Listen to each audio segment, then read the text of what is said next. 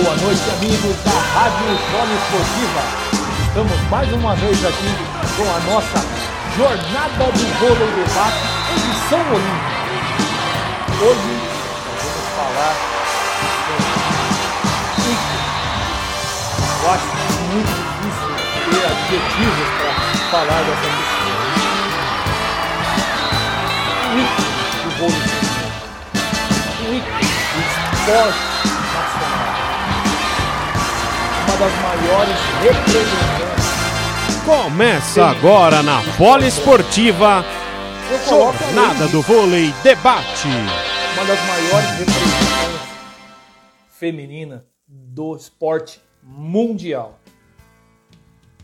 Nós estamos falando de uma pessoa, uma simplicidade, uma simpatia, uma verdadeira heroína do esporte nacional um símbolo, um ícone. Difícil falar alguma coisa, algum adjetivo, porque tantas qualidades que ela tem, dentro e fora das quadras, que não tem o que se dizer de uma pessoa como essa nossa convidada de hoje.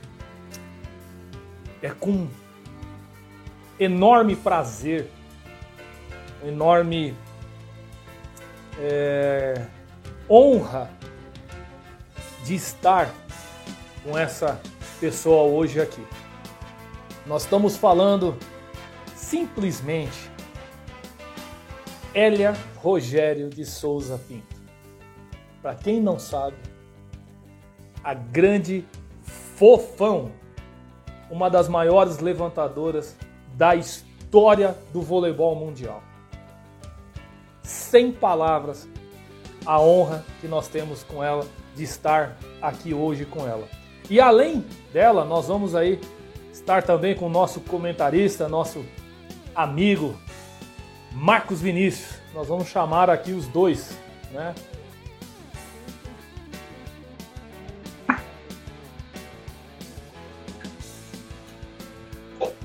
Vamos aqui guardar o acesso deles. Vamos ver quem vai ser o primeiro. Grande Marcão, boa noite. Boa noite, Rogério. Tudo bem? Vamos esperar aí a honra de ter essa nossa convidada. Não, é... Boa noite. Agora, falar dessa pessoa aqui, é, é, é, olha, não dá pra, não, não há adjetivos para falar da Fofão, porque é uma ícone, é uma verdadeira representante. E hoje, né? A Fofão 7 no dia 7. Estamos com nós aqui hoje, uma coincidência assim, muito legal. Boa noite, Fofão. Primeiramente, muito obrigado por nos honrar com a sua presença no nosso programa aqui no Jornada do Vôlei Debate Edição Olímpica. Muito obrigado mesmo. Boa noite, eu que agradeço a oportunidade, né? No dia 7, tem tudo a ver comigo. Verdade. Eu agradeço a vocês pelo convite.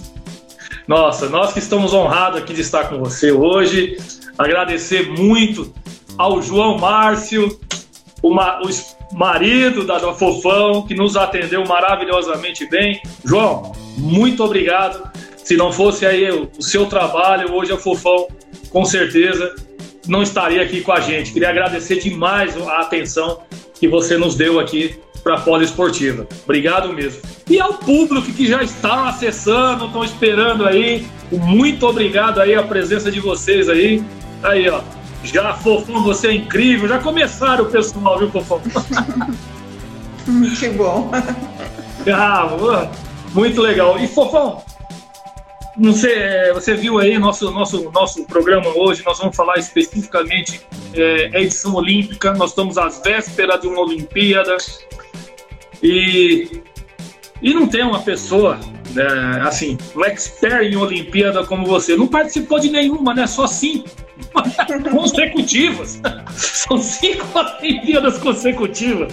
Não é para qualquer uma, né, Fufão? Ah, verdade. Eu tive essa grande realização, né? O meu sonho sempre foi ir para uma, né? Ir para cinco foi acima do que eu poder, poderia imaginar. É, nunca na minha vida poderia ter né, imaginado que um dia eu poderia ter em cinco Olimpíadas, mas é um momento muito especial, né? A Olimpíada ela mexe muito, né, com todo mundo, cria muita ansiedade, com os próprios atletas também. Sim. Então eu acho que é um momento muito gostoso, assim, que todo atleta que participa sente um algo a mais assim nesse momento. Marcão, falar uma boa noite para Fofão aí. Ô, Fofão, boa noite, é uma honra, né? Uma honra imensa estar falando com você, um dos grandes nomes do, do esporte brasileiro, né? Não só esporte olímpico, né? Acho que a história diz por si só, né? E, e eu queria que você falasse como que tá essa. É, como que é essa sensação desse pessoal que está indo agora é, para uma Olimpíada tão diferente, principalmente as marinheiras de primeira viagem, né? Como é que, como é, que é motivar é, uma Olimpíada que, que já veio, era para ser no passado, veio para esse, vai, ter, vai ser sem público, aquela dúvida se vai ou não, porque o atleta ele pensa naqueles quatro anos, né, seguido, ele tem toda uma preparação é, psicológica principalmente, e aí começa, é lógico que o psicológico de todo mundo afetou, em todos os meios, todos os ramos, mas para um atleta que ele estava lá focado para 2020, aí vem para 2021, aí de um ano para cá o rendimento de um atleta pode mudar completamente, pode, né, pode ter algumas diferenças, mas o é, que, que, você acha que a cabeça de um atleta, principalmente as, as pessoas, esses que vão pela primeira vez para uma Olimpíada, que vai ser tão, vai ser tão diferente, Popão, esse ano? Ah, boa noite, né, Marcão?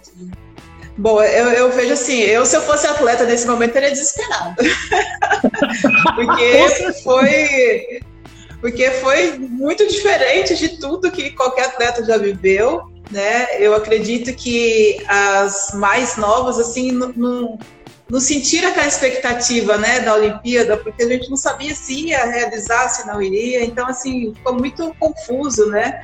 Então, eu acho que elas não, não viveram aquele, aquele ciclo onde chega aquela véspera de Olimpíada, o ano da Olimpíada, aquelas emoções que nós atletas vivemos quando a gente faz parte de um ciclo que né, se define na data certa. Então, assim, é, é um momento muito diferente. Eu acho que as atletas mais experientes vão ser fundamentais nesse momento para dar um suporte, para dar um, um, auxílio, porque é, eu, eu, vejo a Olimpíada assim como é, um momento muito diferente, assim, é um campeonato muito diferente, uma competição muito diferente, né? Não é igual às outras, assim, ela tem um, uma coisa diferenciada, né? Que a gente só vai sentir quando chega na vila. Então, as mais novas, muitas vezes, elas sentem esse peso quando chega lá, porque não tem é, a dimensão do que é uma Olimpíada, né? Então, assim, eu acho que nesse momento as mais experientes vão ter que dar um suporte, vão ter que estar muito à frente dessa seleção é, é um momento que a gente tem que, sabe assim, com muita vontade na raça, porque realmente foi um ciclo muito conturbado. Mas eu, eu acredito que as mais novas, mais jovens, elas têm que ter uma cabeça muito boa e ir lá realmente focada no objetivo, né, que é disputar uma Olimpíada. Então, se for nesse caminho, eu acho que as coisas vão correr bem. É, que bom. Assim Não, legal. É, Fofão, são, é, assim, é, essa Olimpíada vai ser a, o, a, diferente de toda a história.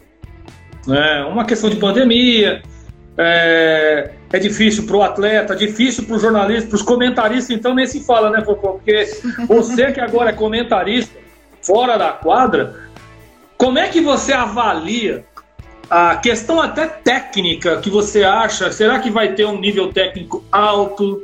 Por tudo que está acontecendo? Ah, é, eu acredito que talvez não seja da maneira como, como as equipes imaginavam, né? Que seria, porque como você falou, né? Todo um ciclo que você se prepara para até mesmo a condição física e técnica, né? Eles preparam tudo certinho para nesse momento você estar tá na sua melhor forma. Né? Então, assim, eu acredito muito que, que esse fator pode, pode influenciar um pouquinho. Né, eu tenho acompanhado as competições agora que algumas seleções vêm jogando e, e você percebe que elas estão adquirindo ritmo nessa competição, né? Elas estão adquirindo a forma física, a técnica nessa competição. Então, assim, essa competição está sendo muito importante para as equipes que não tiveram tempo para se preparar, como foi o Brasil, que não fez nenhum amistoso, que foi direto para a competição. Né? Então está sendo muito importante essa preparação para as atletas realmente começarem a visualizar como é que estão seus adversários, né? Porque eu acredito que o Brasil nesse, é, nesse nessa bagunça toda foi bem prejudicado por essa falta de, de ritmo de jogo, né? Sim, sem dúvida. Marcão.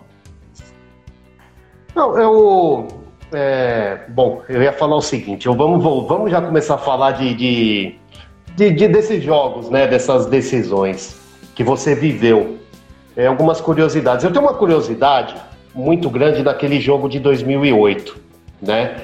Porque assim, é, depois de todo aquele trauma que houve com a seleção em 2004, naquela derrota para a Rússia, é, a seleção, aquela derrota foi muito doída. Quem estava lá dizia isso, que foi uma das piores derrotas da história do esporte, foi aquela, aquele jogo com a Rússia né? Sim. E aí o que eu queria saber é o seguinte, como que foi aquele dia da final de 2008? O é, que que passava pela cabeça? Um, uma sensação de hoje não vai acontecer, de, vai, nós viemos aqui, nós passamos esses quatro anos e hoje isso não vai se repetir, ou alguém numa hora chegou ali, no, aquela, plantou aquela pulga atrás da orelha e falou assim, meu Deus, será que pode acontecer de novo? É, como é que foi aquele dia ali, aquela final, que, aquelas horas que antecedeu ao, o, a final de 2008 lá de Pequim.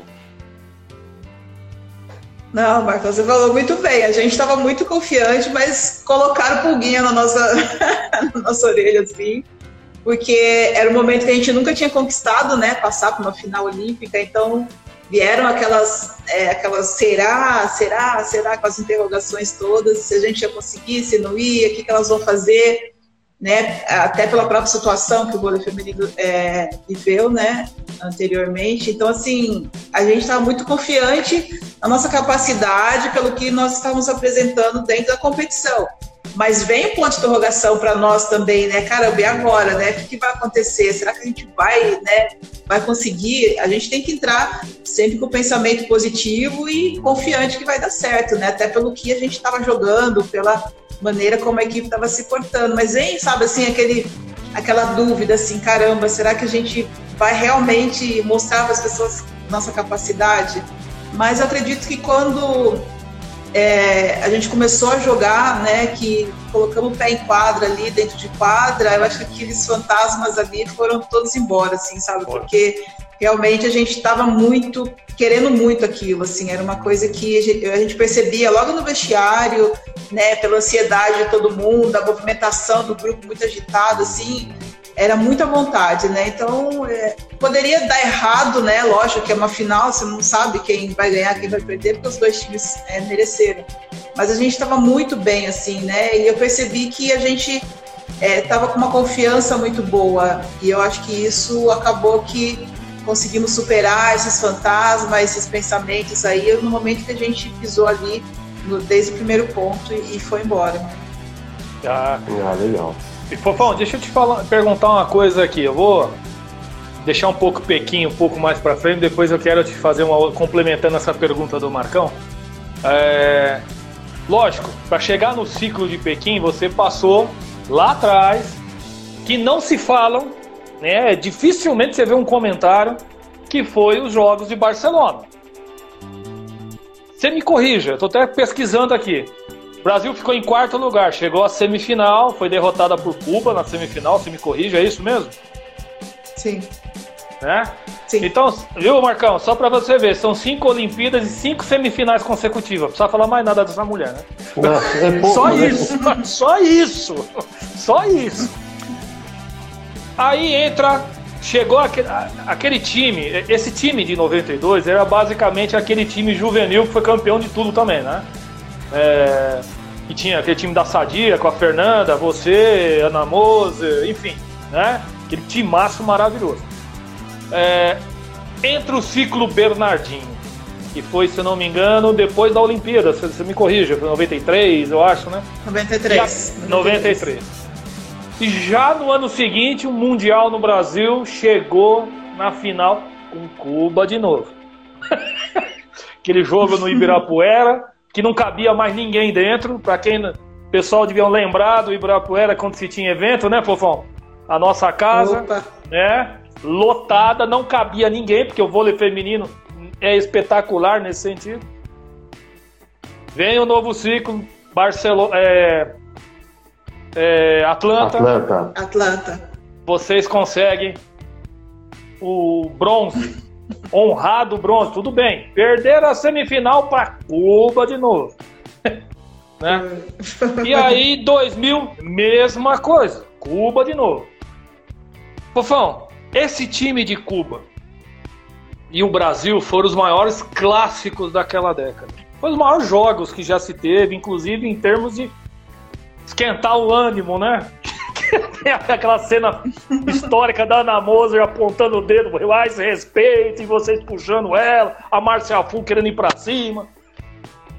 Fofão, esse time de Cuba é o maior time coletivo de todos os tempos mesmo, na sua opinião, como é o da Ana Paula? Ah, para mim sim. Ali era só com metralhadora, porque é, realmente era uma, uma seleção assim acima da média, né? Não é que era uma jogadora que desequilibrava, elas tinham todas, né? 12 jogadoras, 12 jogadoras. Elas tinham duas levantadoras que, que eram atacantes também, que era, tinha muita força no ataque, então elas estavam com três atacantes na rede o tempo todo, então era força máxima o tempo todo. Tinham muita velocidade, né? Então é muito difícil você jogar uma contra uma com uma equipe que tem um potencial de ataque muito bom, né? E mesmo quando a gente sacava muito forte e que tirava o passe, elas tinham muito recurso, né? Então era muito complicado jogar com elas porque era sem dúvida assim, acho que uma das melhores equipes que eu já vi no mundo assim jogar. Né? Tinha um é, eu vi um, assim, fora de série. Eu vi um comentário Isso da Ana Paula faísca, né, é, não, saía faísca. Ali, ela ali, meu Deus do céu. E é engraçado que eu vi a Virna também, fazendo uma live com a, com a Mireia, né? E a Virna fazendo live com aquela amizade assim. Eu falei, meu Deus do céu, só faltava sete. Vou fetear é na quadra. É, é, isso que eu ia perguntar, porque dentro de quadra era, era impressionante, era o faísca o tempo inteiro, mas geralmente vocês disputavam as mesmas competições, vocês se encontravam, né? Tinha essa rixa fora de quadra também? Se estranhava ou tinha essa amizade mesmo? Era um, não, a princípio, a, princípio a, gente, a, a gente começou sendo amigas, né? A gente conversava e tudo. Aí foi quando o Bernardo entrou, que daí a gente começou ali a equilibrar o jogo, aí elas começaram a, a já não mais ser amigas, aí começou com as provocações, né? Aqueles insultos oh. na rede. Aí o Bernardo falou pra gente dar uma cortada nessa coisa da amizade com elas, e daí a gente não ficou mais amigas, assim. Então elas passavam pela gente, assim, a gente não podia conversar e a gente virava a cara, porque é, acabou meio que elas levando, né, pra fora da quadra, né? Partiu Mas delas, eu sei né? que. Sim, sim, assim, e era uma coisa que é, por mais que você queira né, ganhar, e lógico, todo mundo entra na quadra para vencer, em alguns momentos faltava um pouco de respeito, assim, sabe? Era, era, era, xingavam mesmo, palavrão ali na, na rede, era, era baixaria mesmo, né? E a gente sempre se controlando, né, respeitando. E, mas depois também eu acabei jogando com duas cubanas, né? As meninas vieram pro Brasil, a Mireia, então assim, e elas falam, pô, ah, somos, eu joguei com a Regla Bel em São Caetano, Nossa, né? Na época tava é, ela encontrou a Canamose e o pessoal sacaneou um monte. Não, agora somos amigas, sabe? Assim, é, a gente entende porque elas estavam ali defendendo a camisa da seleção delas, né? A gente entende essa vontade, esse excesso de vontade, né? Só a falta de respeito em alguns momentos que não era legal. Mas elas são, são bem legais, são muito divertidas mesmo, mas acho que era muito assim, era um clássico, né? Jogar contra a Cuba, a gente parava, né? Todo mundo parava para assistir. Então acho que teve né, uma fase muito boa do voleibol, porque o voleibol era muito alto nível, do, tanto do Brasil quanto de Cuba, né? Então foi, foi momentos divertidos, assim, apesar de tudo. Fofão, deixa eu te perguntar uma coisa. Como é que foi para você, atleta, é, nessas cinco Olimpíadas e quais as diferenças que você coloca aí dessas cinco Olimpíadas? Quando chegava lá naquele. lá no. no oh meu Deus do céu, na Vila Olímpica, e aí encontrar daqui a pouco você tá lá almoçando, senta do seu lado a Maria Sharapova, aí sentar do outro lado lá, chega é, é, as deusas da natação lá, enfim, é, os grandes atletas, né? Enfim. Como é que era isso aí? O tratamento era igual mesmo? Vocês lá era tudo. Não tinha uma, um snob ou outro, algum preconceito? Como é que era o, a Vila Olímpica para vocês lá? Bom, na Vila, é, todos os atletas ficavam. Lógico que tinha, por exemplo, quando em 92 tinha o Dream Team, que não, não, não tinha como eles ficarem na Vila, não tinha como. Eu imagino. Porque, é, não, era uma coisa que seria para eles inviável. Mas, assim, muitos atletas famosos do tênis, é, eu sentei do lado do Carl Lewis ali no, no refeitório, quase congelei, que eu era muito olha, Arrepiou. Então, assim, você. É, eu, tipo, eu acompanho todos os esportes, eu sei, eu conheço, eu ficava as meninas, ah, aquele ali e tal, quem é. E daí você encontra muito dos atletas, né? Eu acho que isso, em 92, não era tão, tanto assim, é, os próprios atletas, assim, querer, sabe, ficar em cima, tirar privacidade. Lógico que um outro tirava foto, mas eu fui vendo assim que com o tempo, por exemplo, em 2008, 2004, já tinha muito mais alvoroço. Né? Em 2008, por exemplo, tinha aquele chinês do basquete, eu não vou saber o nome dele. O Miao, ele não Miao lá, é o, o altão não lá, sei, o gigante o, lá. O mais alto lá que jogou é, na NBA. Ele não, ele, ele, não conseguia andar na vila, ele não conseguia. Então, assim, era bem complicado para ele, porque o tempo todo também, estava na China, o pessoal é, aí. Eu, eu, é, o Kobe Bryant, ele ia no, no, refeitório também, todo mundo em cima, o Nadal, tipo, tenho foto com o Nadal, então assim, o pessoal da NBA ficava, ficava sentado na frente do nosso prédio, eles gostavam de conversar com o pessoal ali do Brasil. Então assim, no começo, em 92, eu achei que as pessoas ficavam mais assim, tiravam foto, mas depois eu acho que não sei se é por causa dessas coisas da rede social, que ficou mais forte, aquela coisa de ter foto, então eu acho que eles perderam esses mais fortes, assim, né, de expressão do tênis e do atletismo, é, eles perderam um pouco a privacidade, né, o... Ai, como é que chama esse aqui do atletismo, que corre muito rápido? Esqueci ah, o Usain Bolt. Bolt.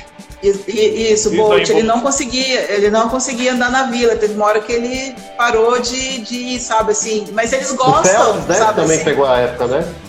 É, também, Phelps também, isso mesmo. Então, assim, é, tem uma hora que eles param, né? Enquanto acho que eles não começam a competição, eles ficam circulando ali normalmente, mas depois que começa, que né, aí você precisa concentrar e tal, aí eles, eles já não vão tão no refeitório como eles iam no, no começo. Mas eu acho sensacional, assim, você andar, olhar para o lado, encontrar uma, eu falo, meu Deus do céu, eu, eu sou muito mesmo, assim, eu, eu tenho um monte de vergonha de tirar foto, mas teve alguns que eu tirei.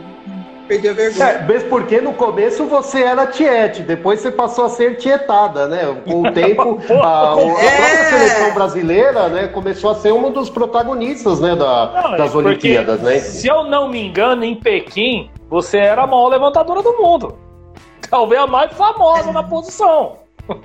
Então você foi tietada é, pra é, caramba lá, né? É, é, é, interessante porque ali a Olimpíada estão os melhores, né? Então, assim, você melhores, se sente verdade. melhor também. Então eu falo, eu tô entre os melhores. Então, assim, é, é muito legal, assim, é uma. Por isso que eu falo que é muito diferenciado, né? É a ah, Olimpíada, né? Dá, um, dá uma sensação assim muito, muito diferente de tudo. Não, é bem diferente. Olha, é, aqui para nós também foi bem diferente, viu, Fofão? Além de você aqui, é, eu, nós ficamos sabendo de primeira mão de um jornalista que não conhece nada de Olimpíada, que foi o que estreou o edição olímpica aqui com a gente, que é o Alvinho, o Álvaro José. Ele Nossa. nos comentou que você estaria com o Marcelo Negrão, com a Band, para a transmissão desse, dessa Olimpíada de 2021 em Tóquio. E assim, Isso. fiquei muito animado que simplesmente assim, né? A maior levantadora do mundo e o maior posto que eu vi jogar, que eu tive o prazer de ver jogar, né? Hoje, meu amigo Marcelo Negrão, né? E assim, uma equipe fantástica. É, e deixa eu te perguntar: cinco Olimpíadas, três medalhas olímpicas, uma de ouro e duas de bronze, e dois quartos lugares.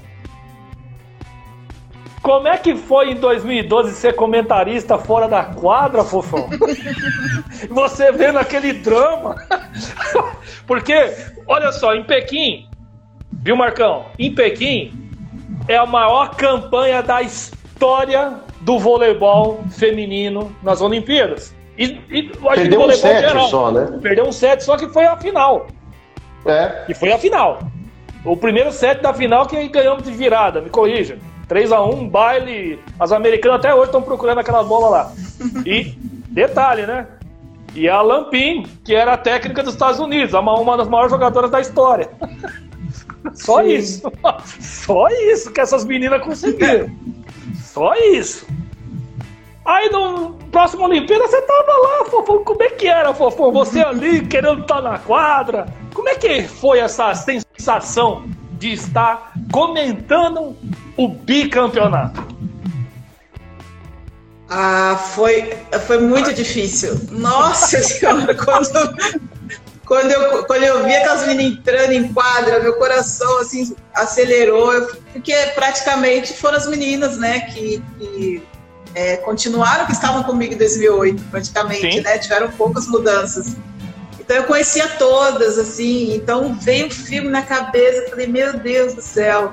É, foi bem difícil para mim comentar o jogo, é, os jogos, porque é, eu não podia me envolver, né? E, e é muito engraçado. É, quando você trabalha com as pessoas, e eu sou muito de observar jogadoras, eu sei que ela tá pensando naquele momento, sabe? E, tipo, uhum. você tá ali vendo e você não pode fazer nada. Então, é muito ruim. E na final, assim, na final não, no jogo contra a China, é, eu fiquei, eu, eu travei assim no momento de comentar na hora que começou a virar e o Brasil não reagia, eu, eu, eu não, não saía mais minha voz, assim. Eu fiquei meio que paralisada, porque eu falei, meu Deus do céu, essas meninas não estão conseguindo achar a solução, entendeu? E você lá de cima vendo a solução e você não podia fazer nada. Então foi muito difícil, foi muito complicado, porque queira ou não queira, são amigas, né, também, além Sim. de atletas, né, profissionais que a gente trabalhou, são amigas também, e a gente sabe o quanto rala para chegar naquele momento. E aquele jogo para mim foi devastador. Eu acabei a transmissão ali chorando junto com as meninas, entrevistei as meninas chorando, porque olha, eu preferia estar lá na quadra, viu? Porque lá de cima foi Imagina. complicado, foi muito complicado. E uma outra coisa, né, Fofão, só complementando aí, você me corrija. Além das meninas que jogaram com você, você também viu as meninas que estavam estreando, você viu aquelas mesmas nascer no voleibol brasileiro, né? Foi, Fernanda foi, Garaia, a maioria. A Dani Lins, a Fernandinha, enfim, né, a Tandara, a Natália, né, são meninas que era a primeira Olimpíada. Sim, sim. Né? E, e, e, você, você mais ou menos é, percebe né, a dificuldade né, de, de, naquele momento, não ter uma solução para o problema. Né? Então, assim, é muito ruim é, você saber que elas estão numa situação difícil, né? Ainda mais no Brasil, jogando em casa, né? E com totais condições ali de, de trazer a medalha de ouro. Então, eu acho que isso dói demais. Eu falei, meu Deus, se eu soubesse que eu não tinha ficado aqui, não, porque tá muito difícil. Marcão, se eu só complementar aqui, é, a final foi esse drama, tal, essa alegria tal no final. E aquele jogo contra a Rússia? Como é que foi, Fofão? Você comentar aquele jogo? Ah, é, é, outro jogo também, né? Que a gente fica. Que é sem é considerado o, fazer, maior né? jogo da história, né? É considerado o melhor jogo da história, tecnicamente desfalando. Né? Nossa! Né? Porque você imagina que o Brasil era para ter vindo para casa, né? Antes, Sim. muito cedo. De repente ele cons é, é, elas conseguem algo assim que eu vou te falar. É de contar a história aí pro resto da vida, porque realmente foi um feito inédito, mas ao mesmo tempo dá muito orgulho, né? Dá muito uhum. orgulho do fato de elas não terem desistido e em algum momento ali elas tiraram uma força de dentro delas que foi uma coisa surreal, foi surreal. fora de sério que elas fizeram ali e deu muito orgulho delas, muito orgulho mesmo. Verdade. Marcão. Eu ia perguntar para a Fofão o seguinte, né? É, uma vez eu vi uma entrevista do, do Zé Roberto, Zé Roberto mesmo falava que assim, é, ele ficava impressionado com você. Que você, Fofão, você tem a característica dos grandes né, do esporte. É, você treinava muito E o pessoal ficava impressionado porque assim, você ficava batendo bola fora do treino, né? Quando você não estava treinando, você estava batendo bola. E quando você estava de folga, você estava jogando na rua, né? Então você vivia aquilo. Você se dedicou muito para isso. Você consegue perceber essa nova geração? Não, não essa que já é profissional, essa que está subindo agora, que, tá, que já vem com essa, com essa mentalidade da rede social, que já vem numa outra pegada consegue ter o mesmo foco hoje que você tinha naquela época? Você acha que, que essa geração vem com esse mesmo foco, com essa mesma vontade que vocês tinham na época de vocês? Ou, a, ou até mesmo essa questão da, da, da, rede social, onde você tem mais coisas para se entreter, é, pode ser um, até mesmo um risco para uma, uma futura formação assim desse, desses novos jogadores? Ah, eu, eu acredito muito que existe uma diferença muito grande, né, de, de, de gerações, né. Eu vim de uma geração onde é, a gente falava de vôlei, pensava em vôlei muito, até porque também tem esse lado, né, que não tinha essa, as redes sociais, né, tão forte, né, como tem agora. Então a gente falava mais, discutia mais sobre o treino, né, a gente queria estar sempre ali, sabendo o que está acontecendo no meio do vôlei. Né? Então, hoje a gente tem uma geração que, que tem a rede social, que, que tem outras coisas que né, distraem em certos momentos. Né? Então, você tem que estar o tempo todo colocando na cabeça, você tem que estar o tempo todo falando. Vocês assistiram o jogo, vocês viram, olha, olha aquela ali. É, algumas jogadoras às vezes não conhecem as jogadoras da seleção brasileira, que eu acho que isso não pode acontecer. A gente tem que saber, se a gente fala esporte, tem que saber quem é quem, sabe? Assim, acho que é uma questão até de cultural e de respeito também, né? Com quem fez a história do vôlei, né? Então Sem você dúvida. tem que estar o tempo todo falando e passando. É uma geração mais difícil nesse sentido, mas também é uma geração que vem com muita vontade, né? Vem com muita vontade, mas é, é, é um é um trabalho de formiguinha. A gente tem que ficar ali colocando na cabeça a importância do esporte, a importância do treinamento, né? Porque acaba o treino, a primeira coisa é pegar o celular e, e sabe assim, você nem se preocupa se você treinou bem, se você treinou mal. Então, assim, então, acabou o treino, nem entrar no celular, deixa o celular lá, sabe assim, você tem que estar o tempo todo colocando informações para eles. Então, é um, é um processo diferente, né? Fofão, eu vou, eu vou, eu vou abrir uma pergunta, pergunta. O pessoal aqui estão perguntando. É, o Gui, Gui Benin, deixa eu até ler aqui, aqui Benin, Benin, Benino. Ele pergunta o seguinte: se você vê que o Brasil de hoje tem chances de medalhas nesta Olimpíada de Tóquio. Oh, a, a, minha opinião assim, em relação ao, ao vôlei feminino é que, né, e desde o começo estou falando isso, até pelo ciclo, pela preparação, eu acho que o Brasil não tem a preparação ideal para ser considerado favorito, vamos dizer assim. Tá. Mas eu acredito no Brasil no pódio. Isso pode ser, tem três lugares ali, entendeu? Eu vejo o Brasil no pódio. Mas assim, eu acho que ele não vai assim como favorito, até mesmo pelo que apresentou. Hoje eu vejo o Brasil jogando de uma forma que você começa a preocupar os adversários. Você começa a colocar ali pulguinha atrás dos, dos adversários ali, porque o, o Brasil está jogando. Hoje, né? O jogo tá de hoje, por exemplo. Gente, né? É, tá jogando com gente hoje. grande, a gente consegue ver é, a seleção, consegue ver a estratégia, um time montado, mais organizado. Né? Então eu acho que isso acaba dando a possibilidade de ver o Brasil numa melhor colocação.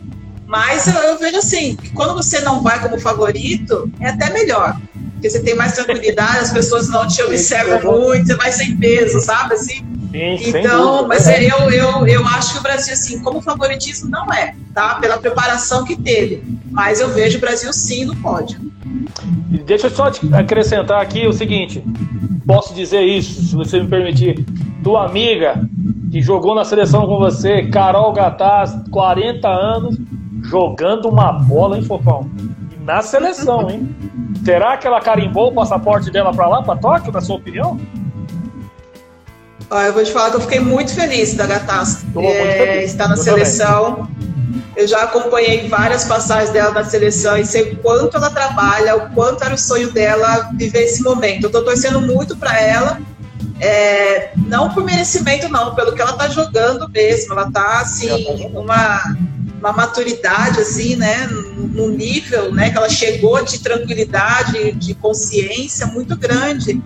Então, assim, eu, eu fico muito feliz mesmo, porque ela realmente é uma das pessoas que merece estar ali, assim. Ela, ela é muito batalhadora, ela já chorou muito em vários cortes aí, então, assim, ver ela jogando esse voleibol Sempre seleção, no último corte, né, Fofão? O último corte é o mais dolorido, né?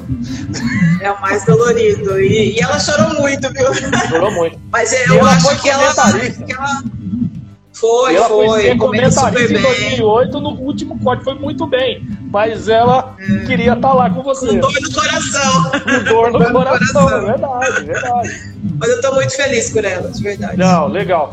O Oliveira também Soares pergunta o seguinte: qual das três levantadoras você acha mais completa para a seleção? Tá botando você numa enrascada agora, hein? É, o pessoal não, não é fácil, não. não eu, eu, vejo, eu vejo muito assim. Eu acho que as três são completas. Eu acho que quando você vai para a seleção é porque você tem capacidade para estar tá lá. Não, não é qualquer levantadora que consegue chegar. É, pelo estilo de jogo da seleção, né, velocidade e tudo mais, eu acho que a Macris hoje ela está com essa função, né, da, das três ali de, de, de assumir né, esse, esse papel. Tá. É, o Di Domingues está falando aqui para você mandar um oi para Jundiaí, tá? E ah. pergunta o seguinte: é, qual foi a jogadora brasileira, internacional, a mais espetacular que você jogou, que você viu? Ah, mandar um abraço então, né, pro pessoal de Jundiaí. o Di. Olha, eu joguei, assim, eu realizei muito sonho nessa vida, viu? Porque eu joguei com jogadoras, assim, que, que são fora de séries e eu me senti muito privilegiadas, privilegiada. No Brasil, para mim, a fora de série foi a Ana Moser.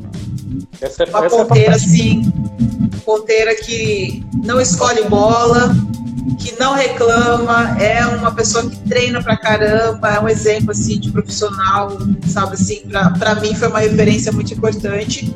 E fora do Brasil, assim, a, a cubana Agüero, Agüero. Costa, que ela, é, Agüero.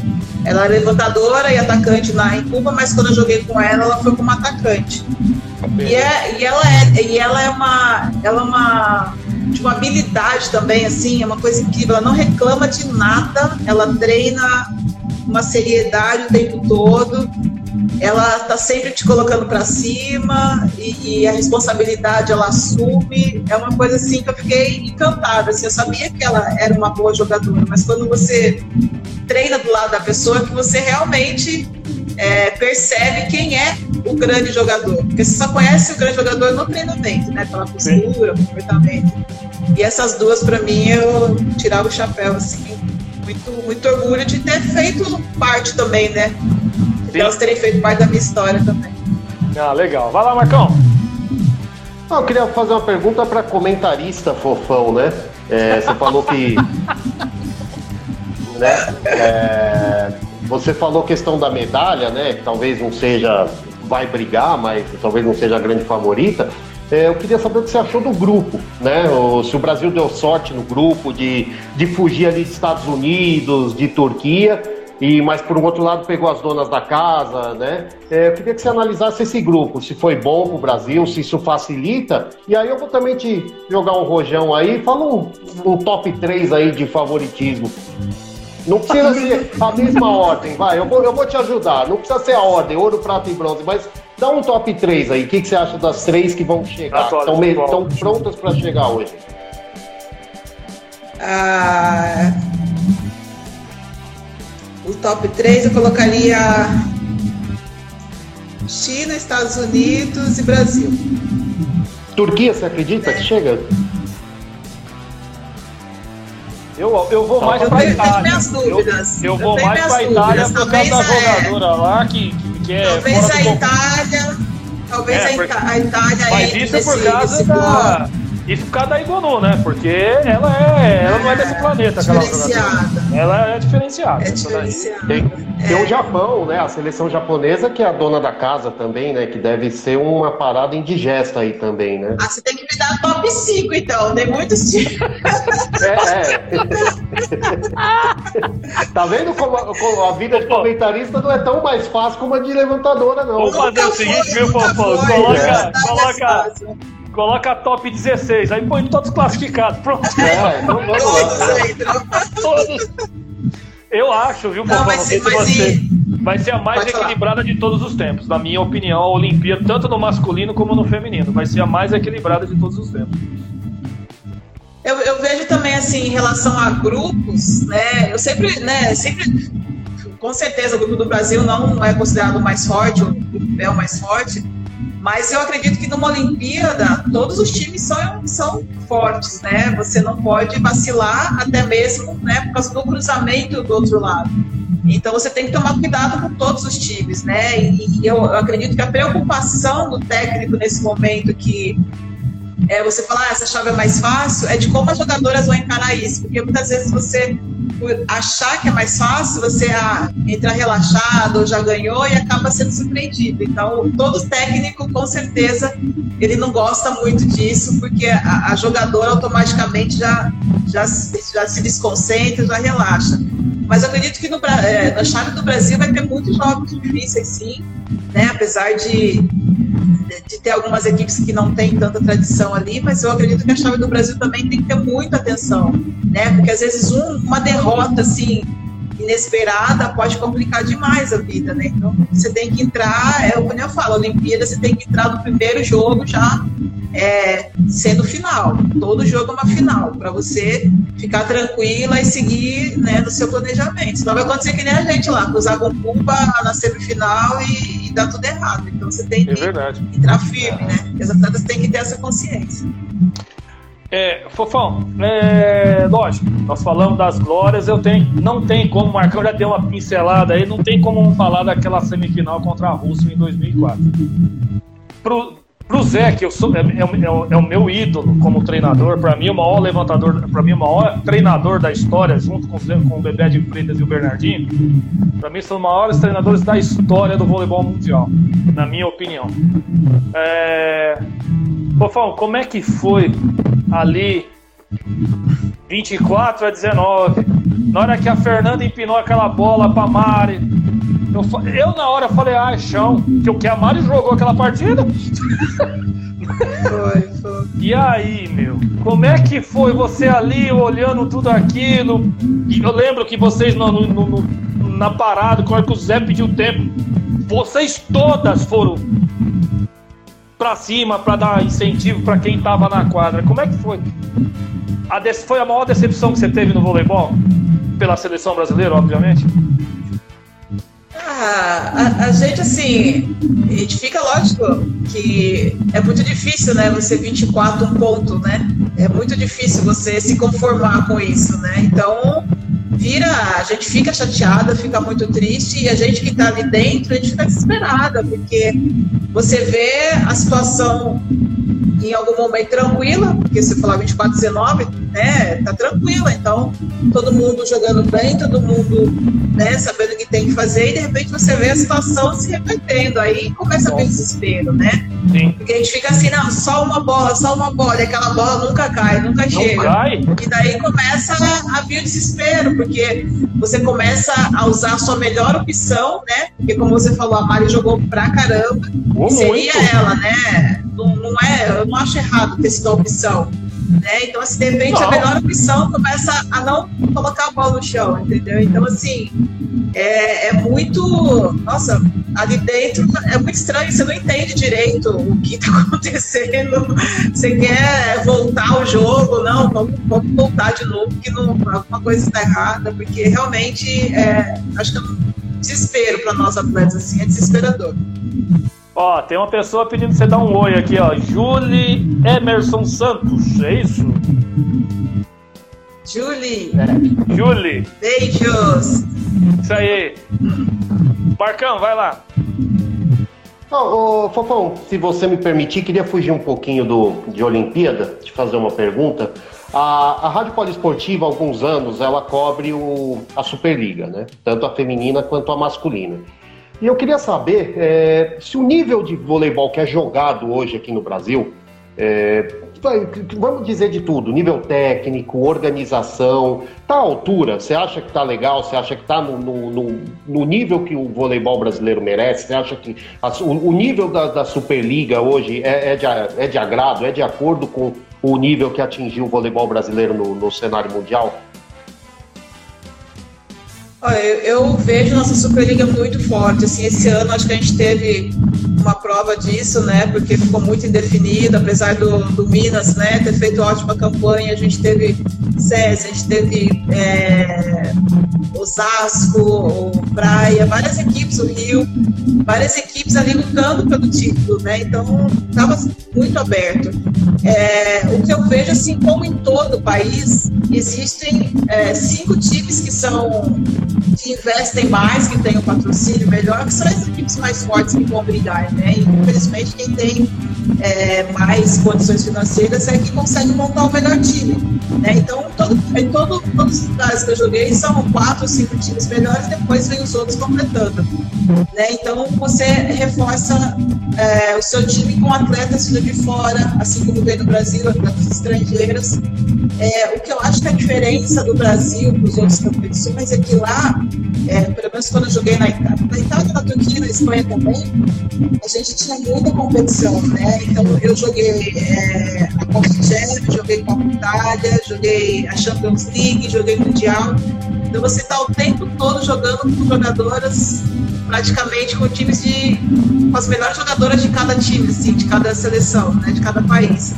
E isso faz com que você vá evoluindo, porque você encontra o tempo todo jogos fortes, né? E no Brasil a gente não tem essa oportunidade de ter esse intercâmbio. A gente tem só o Mundial, né? Que a gente é o campeão da Superliga participa, às vezes sul-americano. O sul-americano não é tão forte. Então isso acaba não dando aquela visibilidade. Quando a gente sai daqui do Brasil para enfrentar um time lá fora, a gente encontra verdadeiras seleções, né? Um catado de seleções e a gente muitas vezes não consegue jogar de igual para igual. Então acho que essa é a diferença. E na Itália, assim, eu acho que é mais organizada, assim, questão de horário, de tabela. A tabela ela começa e termina, não tem mudança, não sei que aconteça um fator assim fora, né? Mas a programação é aquela, não muda. Então, nesse sentido, eu acho que a Itália leva um pouquinho de vantagem. Mas o Brasil também, a nível técnico, acho que não deixa a desejar, não, porque a gente vê pelas estrangeiras que estão querendo vir jogar aqui no Brasil. É, eu concordo plenamente. Concordo plenamente. E voltando para a Olimpíada, Fofão, passou esse trauma de 2004. Eu vou ser muito franco com você aqui eu, eu fiquei muito decepcionado com a imprensa brasileira pela pressão que foi feita em cima, principalmente do Zé Roberto Guimarães. Eu achei até de uma extrema covardia que fizeram com o Zé, com vocês, atletas. Queria saber de você o seguinte: a pressão de jogar Pequim. Porque vocês foram como desacreditados, mesmo ganhando o Grand Prix, sendo vice-campeão mundial, enfim. Chegou lá como só falavam da derrota de 2004. Eu achei aquilo de uma extrema deselegância de vocês. Vocês tiveram que superar tudo isso e calar a boca da imprensa brasileira. Como é que foi assimilar essa pressão, o trabalho do Zé? Teve um problema com a Fernanda, o Zé não levou a Fernanda mesmo, aí é uma questão que não vou entrar no mérito aqui e você, a maior levantadora do mundo na época, bombando, jogando muito. É, como é que foi o fechar o elenco para ganhar aquela Olimpíada?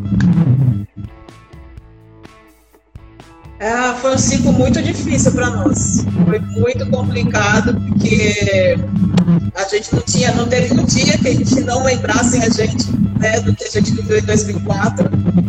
É, rotularam a gente de amarelona desde, desde o primeiro dia que a gente se apresentou na seleção. Né, a gente teve uma cobrança muito forte. Muitas atletas não tinham vivido é, esse momento em 2004 e tiveram que carregar isso também, porque ali era independente de quem participou. Então, assim, foi muito complicado para a gente. Cada competição que a gente ia, a gente escalou em vários, mundial, pan-americano, né, segundo lugar, e aquilo cada vez que a gente não conseguia, mais cobrança, mais, né, mais é, descrédito né, da, da, da imprensa, assim, que é, falava, ah, acontece isso, e quando chegou próximo da Olimpíada, a gente foi carregando novamente esse peso, né? E como tinha algumas jogadoras que tinham vivido isso em 2004, a gente tinha que todo dia estar falando que a gente estava no caminho certo, que a gente estava no caminho certo, independente de não ter conquistado a vitória né, no Mundial do Americano, a gente estava com um grupo muito, muito focado, sabe assim? Então, a gente que está no dia a dia que sabe realmente o que acontece. Então, a gente tinha essa missão, sabe, de todo dia passar por cima disso e falar, não, a gente vai conseguir, a gente vai, vai fazer o nosso trabalho. É, até o momento, foi até o momento de entrar na vila, a gente estava vivendo isso. Então é muito complicado você trabalhar com esse peso, né? O Zé principalmente, as atletas que permaneceram, a Mari, a Mari principalmente. Então foi muito, muito difícil, porque por mais que a gente queria não focar nisso, né? Não deixava a gente esquecer. Principalmente então, a, gente... a, Mari, é verdade. Que fizeram é, com a Mari então era extrema covardia era muita cobrança, muita cobrança para esse grupo e não foi fácil não. Não foi fácil, a gente teve que ser muito forte em relação a isso para poder é, concentrar no que a gente realmente tinha que buscar. E, e era o que eu falava para as meninas. A gente vai nessa Olimpíada e a gente não vai sair daqui nada mais nada menos que o ouro. É o ouro que a gente vai buscar, porque se a gente não conseguisse, eu acho que a gente nunca conseguiria pôr fim nessa história, né? Então, Verdade. a medalha veio para finalizar qualquer desconfiança. Não, perfeito, exatamente isso. Marcão, vai lá. Eu, eu, eu falar né, da posição da Fofão, eu vejo alguns levantadores é, falarem que o auge deles, né, que eles atingem o auge já né, numa idade avançada, acima dos 35, tem um, levantadores no masculino jogando com 41, né, levantadores com 40 anos. Realmente é verdade, o levantador ele, ele consegue, ele atinge esse, é como se fosse o goleiro no futebol, ele atinge uma maturidade já no, no, numa idade um pouco mais avançada, porque ele não, uh, eu não sei, aí eu vou fazer uma pergunta técnica, é, é mais fácil para o levantador ele jogar até mais, é, mais tarde, por causa do, de ele trabalhar mais assim, de ele pensar mais o jogo do que. A parte física exige menos do levantador do que em outras posições, permitindo que o levantador jogue um pouco mais. É, joga, consiga esticar um pouco mais a carreira num nível, é, num nível muito alto. Marcão, eu fui levantador, eu sei, sabe, eu sei como é que funciona. Não é não, viu? Parte física é maior que o levantador. O levantador é o que mais corre. O levantador é o que mais corre na quadra. É, todo mundo acha que levantador é vida fácil, mas Não! É o que, é mais, mais corre na quadra. Mas ele, mas ele é o que mais pensa, não, ele, né? Ó, tem... ele tem, ó, a Fofão jogou profissional, eu joguei amador. A Fofão tinha que saltar para levantar, porque ela tem que fazer os dribles, ela já tem que entrar pensando na jogada. Meu, eu acho que o levantador é o craque do time. Isso é fato. eu não vou não, mas é legal. Não, eu vejo assim, eu vejo assim, Marcão, eu acho que o levantador, ele, ele vai adquirindo uma, uma experiência, ele vai adquirindo uma bagagem com o tempo. Isso eu falo porque eu comecei do zero, né, assim, e foi nítido, assim, o tanto que a gente vai evoluindo. É, a gente precisa jogar, a gente precisa vivenciar o dia a dia, aprender conhecer, né, é, e montar dentro da nossa cabeça aquilo que a gente quer na nossa equipe, as nossas estratégias. E eu acho que a gente vai, é, prolonga um pouquinho mais, porque eu acho que, pelo menos eu sempre, me cuidei muito. Tive muito, sempre tive lesões todo tipo, mas nunca nada assim muito sério. Mas é, eu acho que o levantador ele tem também, não é, não é simplesmente ser levantador, eu acho que tem uma função ali que, como foi falado, a gente tem que correr o tempo todo, a gente tem que pensar pensar causa um desgaste muito psicológico muito forte também, é um outro tipo de cansaço. Então, assim, eu acho que a gente consegue ir prolongar mais pela nossa experiência, pelo que a gente vai aprendendo. Quando eu estava finalizando, na Olimpíada, por exemplo, eu estava com 38 anos. Ali eu estava assim, eu podia errar, eu podia acertar, para mim não fazia diferença, porque eu, se eu precisasse, eu repetia de novo. É coisa que quando você é mais jovem, você já fica, será, será, você põe uma dúvida. Então, essa maturidade né, que você vai adquirindo é com o tempo. Cada um reage de uma forma, né? Cada um tem o seu tempo. Tem jogadores que demoram um pouquinho mais, jogadores que aprendem mais rápido, outros não. E quando eu parei de jogar, eu estava com 45 anos, né? Então, assim, eu fui administrando a minha vida depois dos 38 até os 45.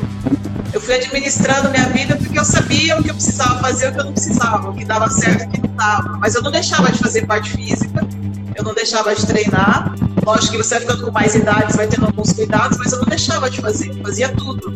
Porque isso também interfere dentro da quadra, né? Se eu não estiver bem fisicamente, eu não consigo movimentar e fazer as coisas que eu preciso fazer.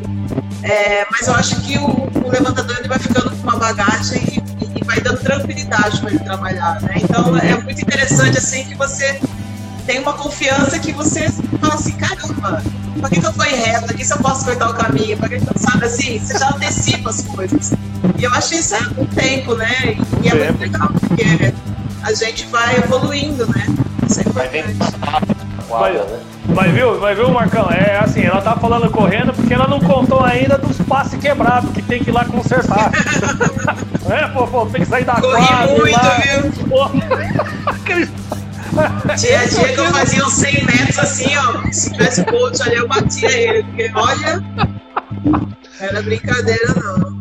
Marcão, eu queria mencionar uma coisa aqui que talvez é, eu ia, vou perguntar direto para Fofão e você também sabe disso. O ouro olímpico, sem dúvida, talvez foi a maior conquista que você teve profissionalmente. O Hall da Fama foi o reconhecimento de tudo que você fez na quadra, Fofão? Eu, eu, eu achava que ser campeã olímpica pra mim já estava muito bom na minha vida, assim, já tava, finalizava assim, a minha trajetória. Mas quando eu fui pro Hall da Fama, eu falei, meu Deus do céu, é porque é muito.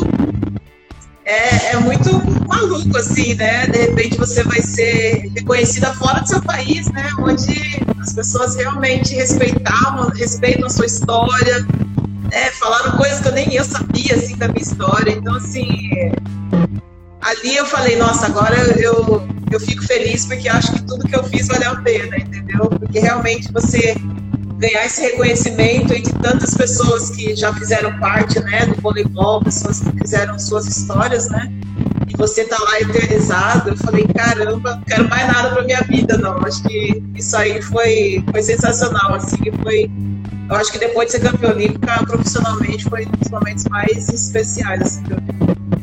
E o que, que passou pela sua cabeça quando você foi indicada informada? Como é que foi quando te informaram, ó, oh, você tá no Hall da Fama do vôlei mundial, não é do, do, do, do, da, do vôlei aqui da esquina, é do, do, do mundial.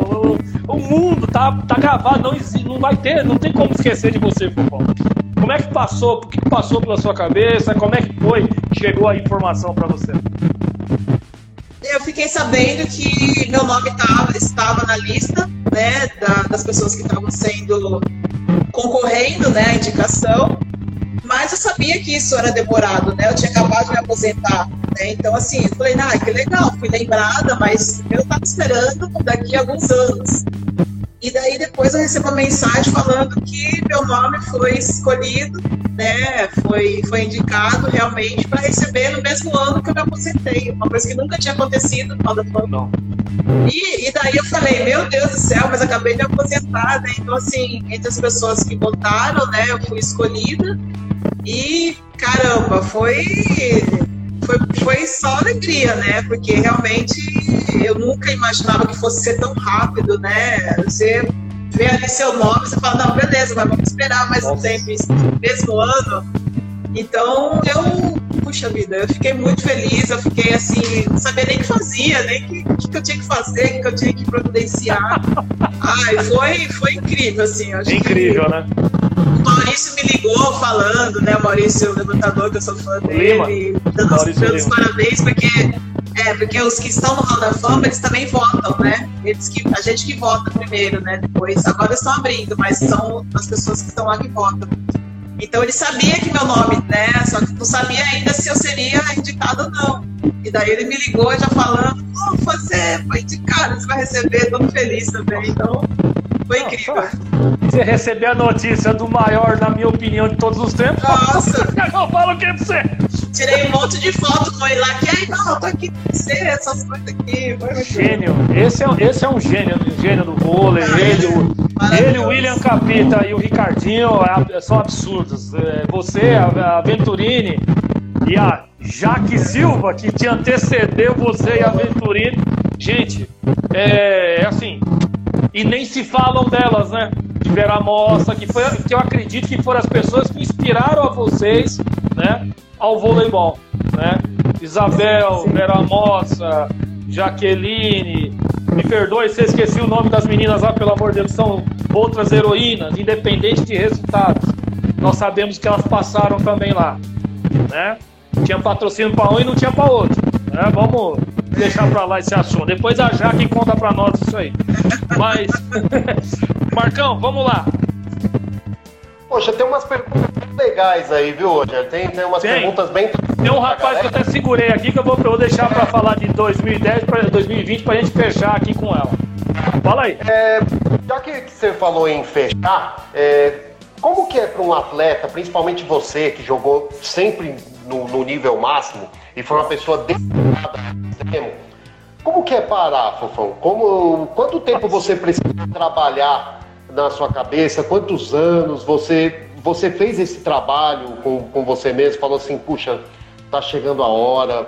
É, você tentou aproveitar, lógico que você aproveitou ao máximo, você saiu totalmente consagrado da sua profissão, mas como é que foi? Quanto tempo você precisou para tomar essa decisão e, e como é que foi para você parar com o voleibol, sendo que você foi aquela atleta que teve sempre no nível máximo e, e dedicada ao extremo? Como, como que foi essa, essa transição, Fofão? Ter que é, aceitar que ter, falou assim, poxa, tá acabando. Eu... Como é que foi isso? Uma atleta do seu nível, né, Fofão? Como é que é encarar isso aí? Isso é verdade. É difícil porque a gente, na verdade, a gente não se prepara, né, para esse momento, né? Quando eu, é, em 2008, eu sabia que eu deixaria a seleção, eu tinha tranquilidade, mas sabia que eu ia continuar no clube. Então, foi super tranquilo, né? Mesmo deixando né, a seleção, que é uma coisa que eu amava demais. Mas eu sabia que eu continuaria com o clube, né? E quando foi chegando o momento assim que meu corpo já não correspondia, meu corpo já não acompanhava a minha vontade, eu já comecei a sentir essa dificuldade. E daí foi que eu joguei três anos no Rio, né? Aí eu fiz o último ano. Eu já sabia que seria meu último ano, até porque eu já estava, tinha passado, né, ido mais do que eu poderia imaginar. Meu corpo estava muito cansado, a minha recuperação estava muito difícil, né, depois dos jogos. E acaba que você em vez de você estar é, tá satisfeita, você acaba ficando muito incomodada, né? De estar tá sentindo dor, de, de não estar tá se recuperando.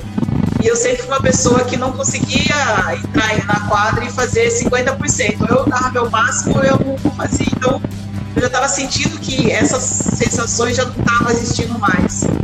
Então, quando eu falei assim, não, esse vai ser meu último ano, né? E eu fui me preparando na minha cabeça, fui, cada lugar que eu ia, eu falava último aeroporto, último ginásio, sabe assim, eu ia me despedindo das coisas. Porque eu sabia que eu não ia voltar mais como atleta. E quando chegou o último jogo, que foi a final, é, aquilo me deu. Eu não sei como eu consegui jogar, porque eu já tinha consciência de que eu não viveria mais aquelas, aquela emoção, aquela sensação, né? De estar dentro do ginásio, né? Ginásio lotado.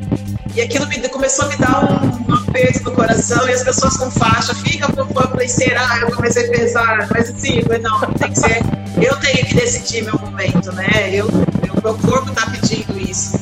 Então, assim, ali, quando acabou, realmente dá uma sensação muito estranha de. Não, não, chega a ser um vazio, mas e agora, né? Como é que eu vou. Eu fiz isso durante minha vida, 30 anos da minha vida e eu não vou viver mais isso. Então, assim, por mais que eu tivesse me preparado esse, esse ano, essa temporada toda, no dia que chegou, eu percebi que eu não estava preparada. Porque a minha cabeça eu preparei, mas eu não preparei o que fazer depois, sabe?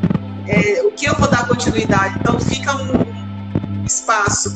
A minha sorte é que naquele ano eu fiz muita coisa, até mesmo por ter sido campeã, tá? Então eu não parei, eu fiquei muito assim, me movimentando, viajando bastante. Mas quando cai a ficha, assim, que você não vai viver mais aquilo, é, é uma sensação muito estranha. E, e, por isso que eu sempre digo que os atletas precisam ter uma preparação, né? Eu fiz coach depois também, e eu falei, nossa, eu devia ter feito isso durante, né, a, a, a minha, a minha... Enquanto eu estava ali, né, como atleta, não depois que eu parei. Porque eu acho que te dá um pouco mais de tranquilidade no momento que você decide. Porque, na verdade, o atleta ele não decide o momento que vai parar. Ou ele se machuca, né, tem uma lesão, ou ele não tem um time, ou ele não está recebendo alguma coisa. Não tem como assim. Né? Eu, eu me senti privilegiada de falar: esse ano eu vou parar e parei. Mas, na verdade, a gente não se prepara para isso, porque muitas vezes a gente se machuca e tem que parar de jogar para sempre. Né? E isso é muito frustrante. Mas eu, eu acredito que o atleta tem que se preocupar muito com isso, porque se não se prepara assim, você é, fica meio.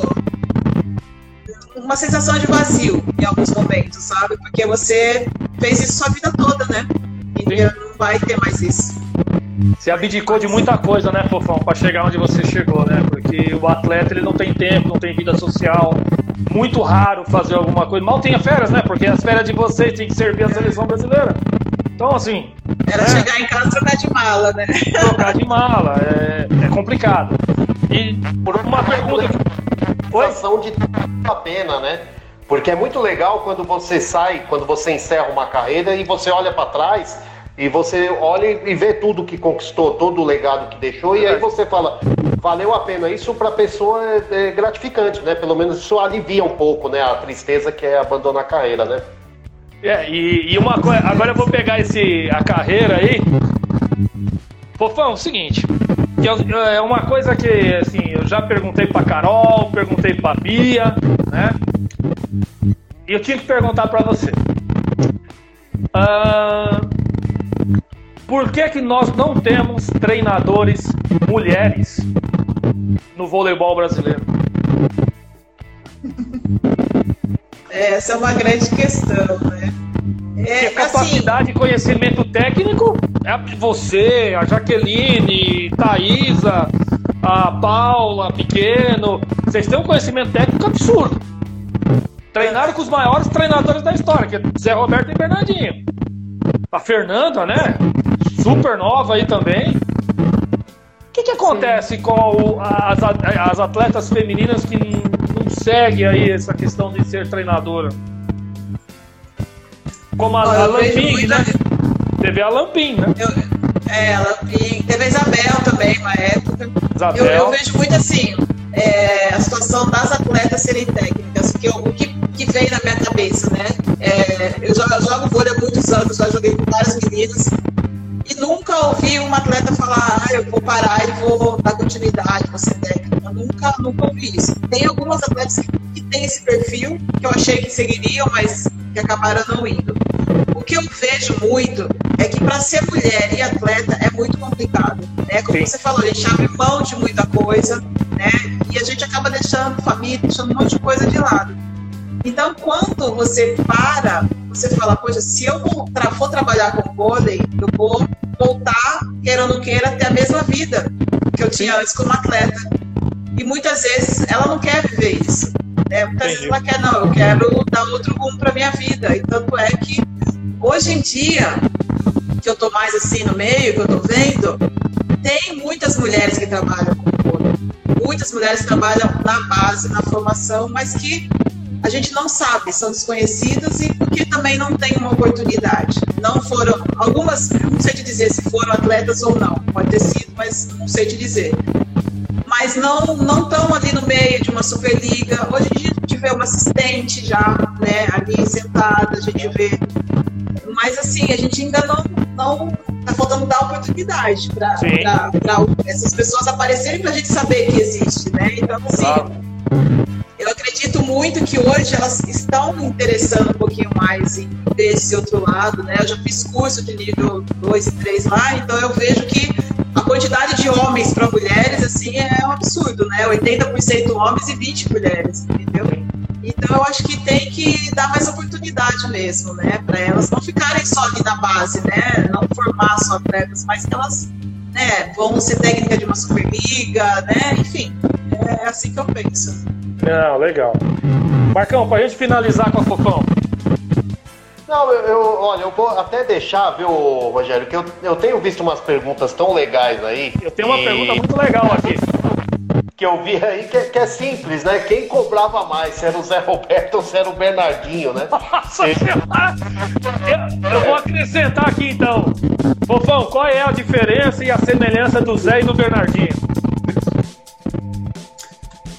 Ah, semelhança dos dois são técnicos. São bons,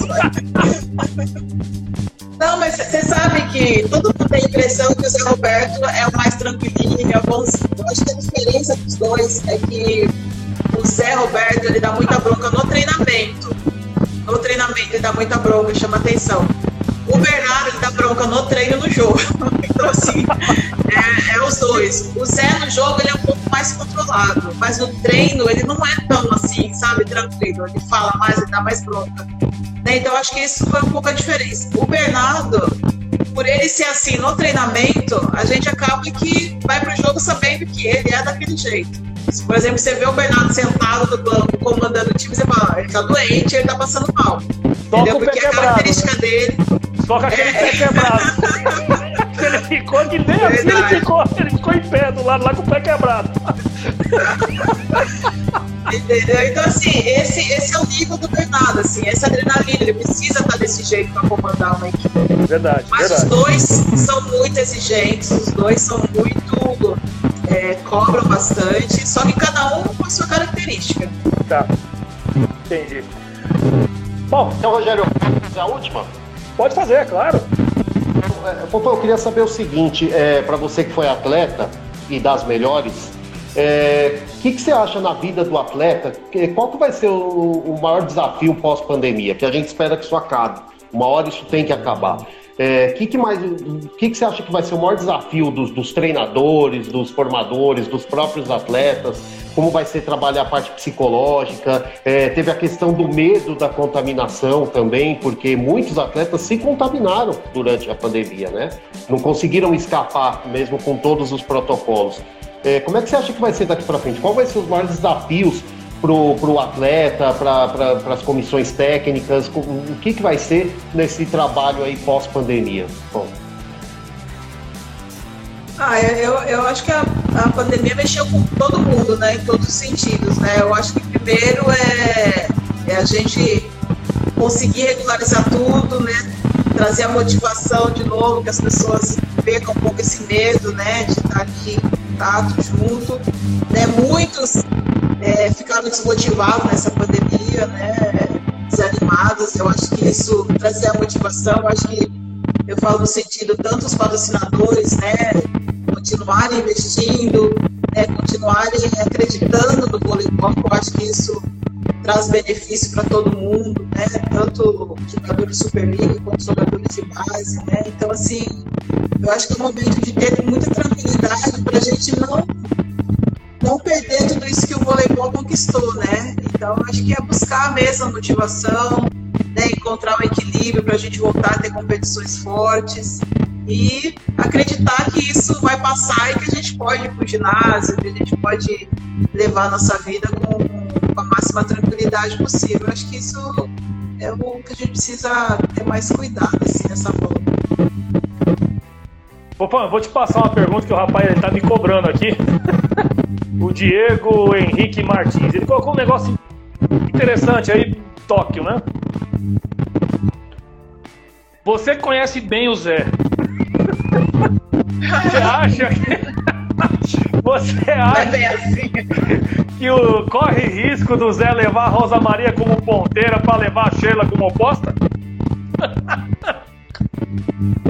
Eu posso conhecer o Zé, mas eu nunca vou adivinhar o que ele está pensando. Você pode ter certeza, porque é, ele, ele, tem feito muita, muita experiência nessa competição, né, na Liga das Nações. E ele tem testado é, situações que é, a da Rosa Maria, para mim, é uma, porque eu acreditava que ela iria para a seleção como oposta, que eu acho que é a posição dela, que eu gosto mais, eu não, não, não curto ver a na ponta. Não, na ponta também não. Não tem perfil. Não tem perfil. E ele está fazendo muito teste com as jogadoras, mas a gente tem que entender é que é, é uma preparação diferente, né? Não é uma preparação que você tem muito tempo para você ver muita coisa, para você organizar. É, ele, ele, tá, ele vai arriscar tudo ali que ele está vivendo ali no dia a dia. Entendeu? Então, assim, a gente que está de fora, a gente tem uma visão. Mas muitas vezes ali no dia a dia acontecem coisas que só ele vai, vai entender e vai saber o que vai ser bom para o time dele, né? Então, é, eu, vejo o Zé assim, sempre pensando no que ele pode fazer, ele vai pensando mais para frente na possibilidade. Tem a Natália ainda, que até agora a gente não viu jogar, a gente não sabe como que ela vai é, conseguir voltar, de que maneira. Que eu acho que é uma, é uma peça importantíssima, ela tinha que estar, tá, sabe, assim, uma pena mesmo ter machucado. Então, assim, tem muitos fatores ali que, que, que fazem com que o técnico, muitas vezes, não é à toa, às vezes, que ele começa a fazer isso ou aquilo, né? Tem, tem as suas causas. Então a gente tem que entender que é, muita coisa que acontece que a gente vê de fora não é a mesma coisa que a gente vê lá dentro, né? Então, esses testes que ele está fazendo, acho que também é para ele tirar algum tipo de dúvida, né? Alguma, alguma situação que ele esteja em dúvida, que ele quer ver se dá certo ou não, né? Então é o momento que ele tem de preparar, mas eu acho que pode acontecer de tudo, até mesmo pela falta de tempo que ele tem de levar o que ele tiver de melhor. Ah, legal. Fofão, é, finalizando aqui com você, você me disse assim que é, você sempre, o Marcos, né, colocou isso, que você sempre treinou fora da quadra, além dos treinos, pelo que eu assisto os vídeos de hoje, aí você treina até hoje, né? Porque se você dá aula de toque, dá aula de levantamento, faz aquele negócio, como é que está sendo esse, essa experiência, esses, esse, esses vídeos que você coloca com muita maestria, ensinando voleibol para as pessoas aí? Como é que é isso aí? E fala um pouquinho também daquele livro maravilhoso, aquela biografia sensacional sua que você ali, ali não é uma biografia, ali é uma história de vida, né?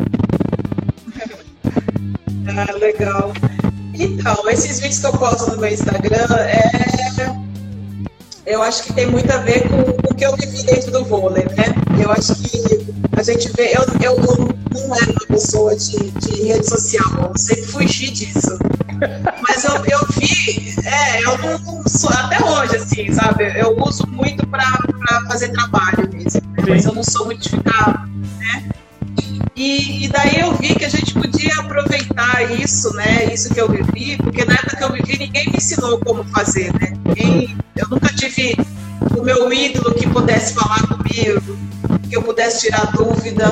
Verdade. Eu convivi com isso. E hoje a gente tem a rede social que aproxima muito a gente das pessoas, né? Não só da, da, de São Paulo, onde eu sou, mas no Brasil todo. Eu falei, por que não a gente explorar um pouquinho disso, né? E eu recebo muita mensagem é, de jovens, né? Querendo que eu fale um pouquinho, ensine, que eu mostre. E eu falei, como é que eu vou né, responder, escrever? Olha, como é que você fala? É? Eu preciso mostrar para ele.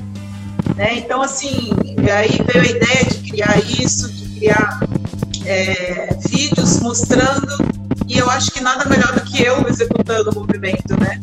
Então, assim, é muito legal porque eu acho que a gente está muito carente disso, né? Verdade. E, a gente cria, e a gente cria uma história dentro do voleibol de respeito e as pessoas gostam disso. Então, é mais uma forma de agradecer por tudo que o vôlei me deu, entendeu? Eu acho que eu não, eu não posso estar em todos os lugares, mas a rede social me permite alcançar todos esses lugares. Então é muito legal quando você tem o retorno deles, quando eles realmente falam que estão conseguindo melhorar e evoluir, seja para ser profissional, ou seja para jogar ali. Ou, às vezes alguém vê, fofão, minha namorada fala eu sou muito ruim no vôlei, me ajuda, sabe assim? Então, assim, de alguma forma, a gente consegue ajudá-los. Isso, para mim, tem sido maravilhoso e eu estou muito feliz de estar podendo fazer isso. O meu livro, ele veio depois que eu parei de jogar. Foi. É, porque eu acho que eu nunca falei da minha vida, assim, eu sempre fui uma pessoa muito reservada. Sim. E a Kátia Rubel, e a Kátia Rubel falou pra mim que ela me entrevistou uma vez lá em São Caetano, falou, pô, sua história é incrível. A gente conversou 20 minutos. E daí eu falei, não, não, vamos pensar, eu não quero que ninguém saiba da minha vida, não. Vamos pensar depois que eu parar. E daí veio a possibilidade de fazer esse livro. Porque, na verdade, as pessoas precisam conhecer a vida do atleta, né? Saber que não, a gente não, não, nasceu com sorte na vida, né? Existe todo Sim. um processo por trás disso. Então, as pessoas precisam entender que para você chegar em algum lugar existe sacrifício. Então, quando as pessoas veem, caraca, o pegava ônibus, três conduções, acordava às cinco da manhã, não tinha carro, não tinha, sabe assim? Então você fala, pô, eu também consigo, né? Pra gente não viver eternamente sendo vítima das dificuldades, né? Mostrar que a gente, pô, vamos colocar a cara, se realmente é o que você deseja, vamos colocar a cara e vamos ver o que vai dar. Então eu sempre corri muito atrás do que eu queria.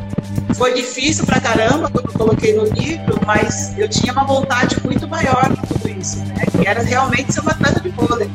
Então, poder realizar isso dentro do livro, para mim, foi uma das experiências Nossa. mais incríveis, porque as pessoas conheceram um pouquinho da Hélia, né? Ninguém sabia é. quem era. Então, foi muito legal e teve uma resposta muito boa. Nossa, foi um livro maravilhoso mesmo. Marcão, suas ponderações finais, meu amigo. Poxa, muito legal ter entrevistado você, é uma honra ter conversado. É ter conhecido a Elia foi muito legal também, a gente aprendeu bastante com você. É um orgulho muito grande, né? um dos grandes nomes do esporte brasileiro, é, não tenho dúvida, seu nome está lá no, na, no, na, prateleira mais alta do. não só do vôlei, mas acho que do, do esporte do mesmo. Esporte.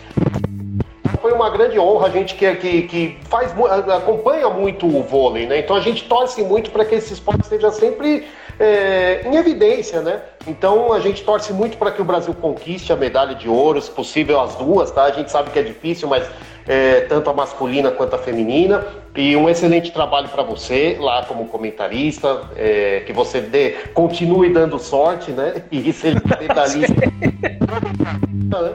e bom, foi muito legal, foi muito legal ter falado com você, foi assim você é uma excelente pessoa, além da extraordinária atleta que foi. Então foi uma honra para a Poliesportiva ter, ter feito essa live hoje com você, por favor. Obrigada, Marcão, obrigada. Gostei muito de ter participado também. Obrigada pelas palavras.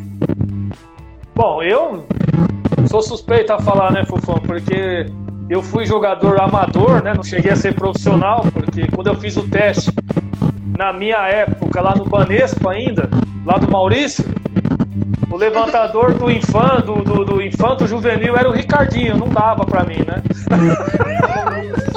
não dava pra mim naquela época, não dava. Então eu me contento em ficar aqui, ser advogado mesmo, fazer esses programas aqui maravilhosos. E, Fofão, não tem palavra para descrever a, a, a alegria que eu, nós temos aqui, estar com você de ter te conhecido aqui em São Caetano num jogo, né? Você transmitindo pela TVN e eu lado fazendo a reportagem pela Poliesportiva lá no jogo do São Caetano. E junto com a Eleni, né? Aquela figuraça. aquela figuraça. E, meu, só tenho a agradecer mesmo a você. É, assim, pelo que você representa, principalmente para o público feminino que iniciou nos Jogos Olímpicos, não merecendo aquelas que não tiveram mais a Jaque, a Sandra, as meninas do vôlei de praia, vocês, vocês conseguiram a medalha junto com elas, né? Depois, o vôlei sempre trouxe medalha, desde Barcelona. O vôlei de praia é absurdo, né? Desde quando teve, o Brasil trouxe uma medalha, independente do masculino e do feminino.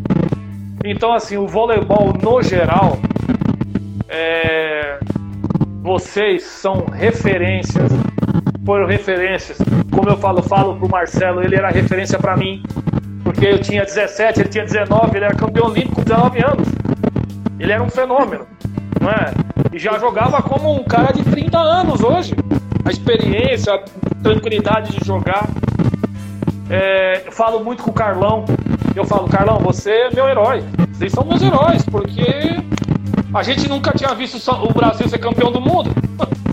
Nós vimos vocês ser campeões olímpicos. Né? Então vocês eram referência. Vocês, as meninas, sempre foi referência de profissionalismo absurdo. Aprenderam muito com a derrota, porque, ah, pô, amarelaram. Não, aquilo foi a maior lição que o voleibol brasileiro teve.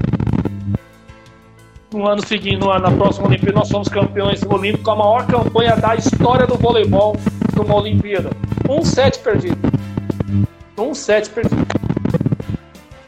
Por favor, você é referência para todas as pessoas dentro e fora do esporte. Só tenho a agradecer pelo que você fez pelo esporte e pela humanidade. Muito obrigado mesmo.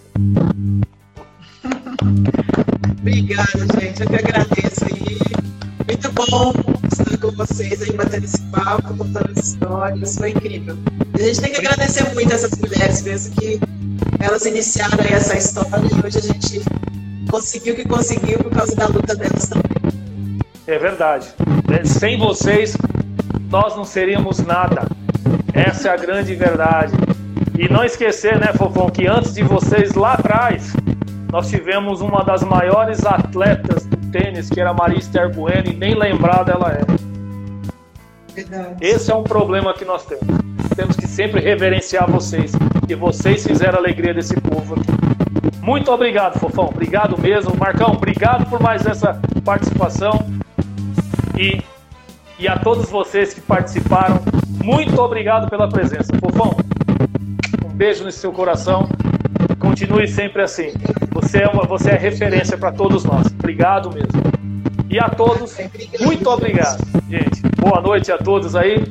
E até a próxima, se Deus quiser. Rádio Poliesportiva, a rádio de todos os esportes, a rádio do vôlei e a rádio de todos os esportes. Fofão, obrigado mais uma vez. João Márcio, muito obrigado, meu irmão.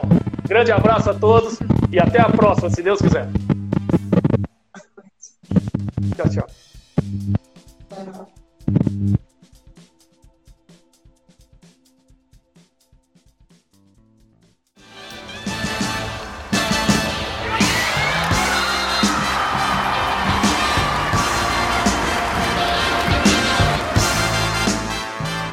Termina na Rádio Poliesportiva Jornada do Vôlei Debate.